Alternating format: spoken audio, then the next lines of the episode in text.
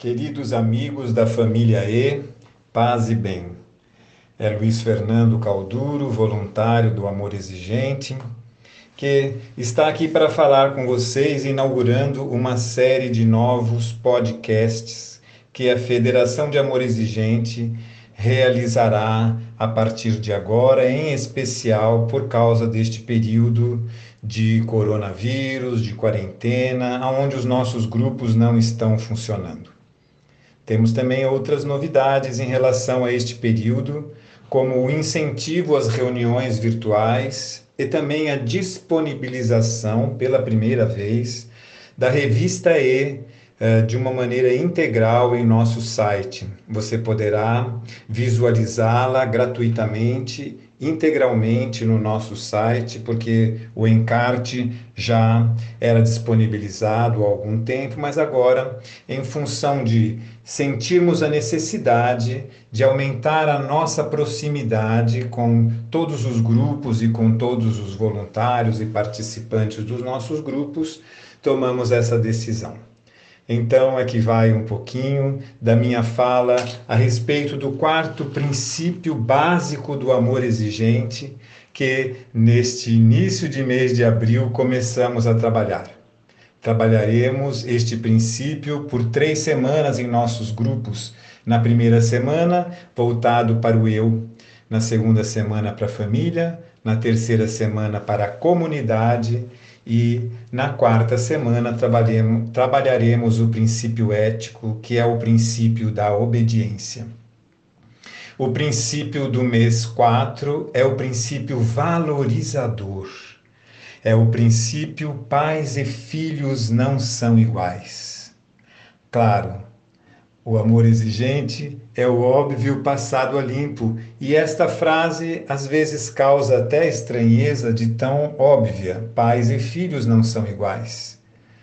Professores e alunos não são iguais. Eu e você não somos iguais. Somos únicos, somos diferentes.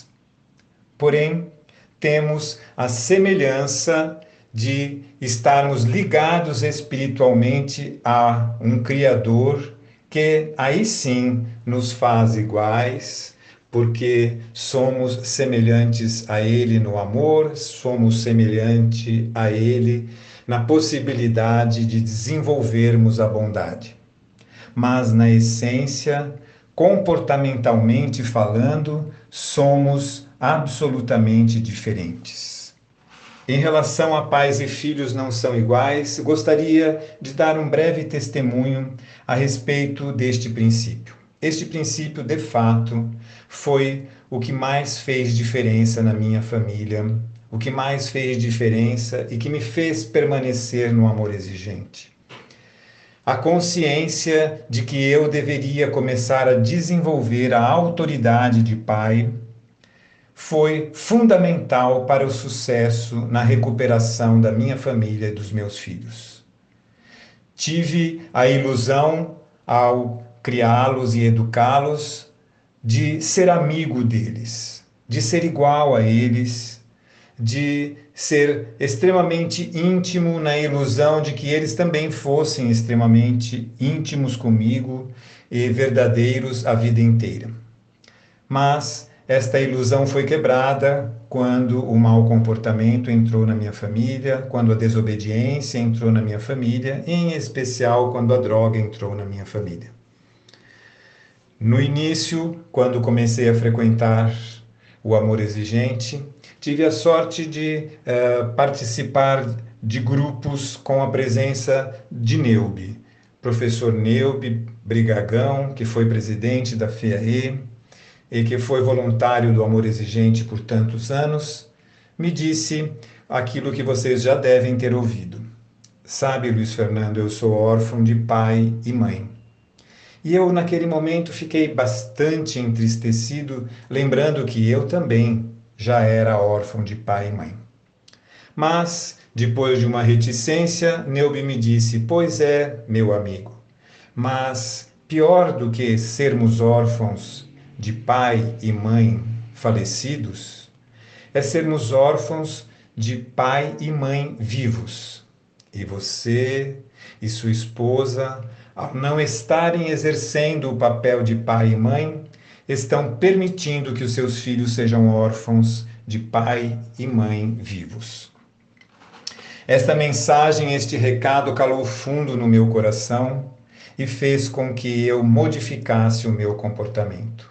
O amor exigente me valorizou. O amor exigente me devolveu a ideia, me devolveu a certeza de que eu precisaria assumir o meu papel de pai para que os meus filhos pudessem vivenciar o papel de filhos. Pois este princípio é muito simples, mas ele agrega uma ideia que eu penso ser fundamental para o sucesso dos participantes dos nossos grupos.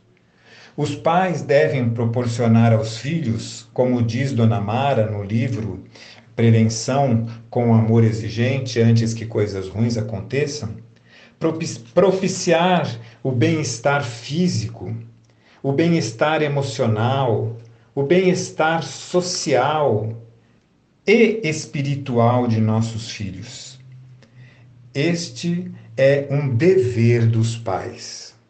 E o dever dos filhos é trabalhar a questão da obediência, é trabalhar a certeza de que ao ter um líder dentro da família, eu devo obedecê-lo e remar a favor da a favor junto com ele a favor de um objetivo comum. Então, esta é a grande diferença que existe entre pais e filhos. Deveres e deveres diferentes e também direitos diferentes. Claro, quando dizemos que os pais têm todos esses deveres, eles também passam ao cumprir estes deveres ter direitos. O direito de ter uma casa limpa e organizada, o direito de ter uma noite de sono sem ter que ficar se preocupando aonde o filho está, sem ter que desenvolver a síndrome da maçaneta, que é aquela em que os pais só dormem e relaxam depois que o filho mexe na maçaneta voltando para dentro de casa. Os pais têm direito a ter cooperação dentro de casa e esperar que o seu filho tenha um comportamento responsável na escola.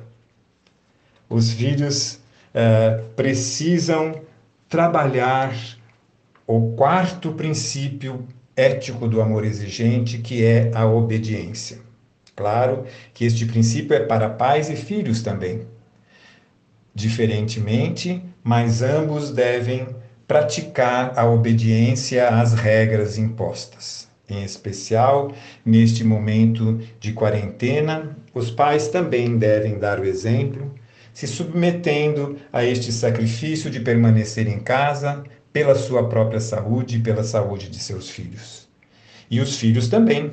Quantos casos nós temos presenciado de filhos que têm saído à rua em busca de droga e acabam depois voltando para casa carregando não só a doença da dependência química, mas a possibilidade de trazer o vírus do coronavírus para dentro de casa.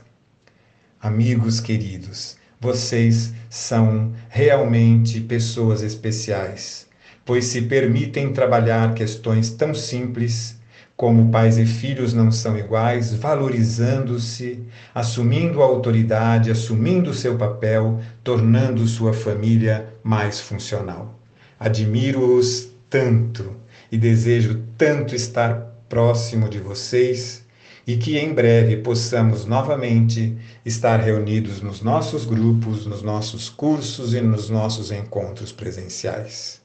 Um forte abraço a cada um de vocês, na esperança que cada um de nós se valorize, obedeça, para que no quarto mês, no mês de abril, nós estejamos afinados e vivenciando a proposta de amor exigente.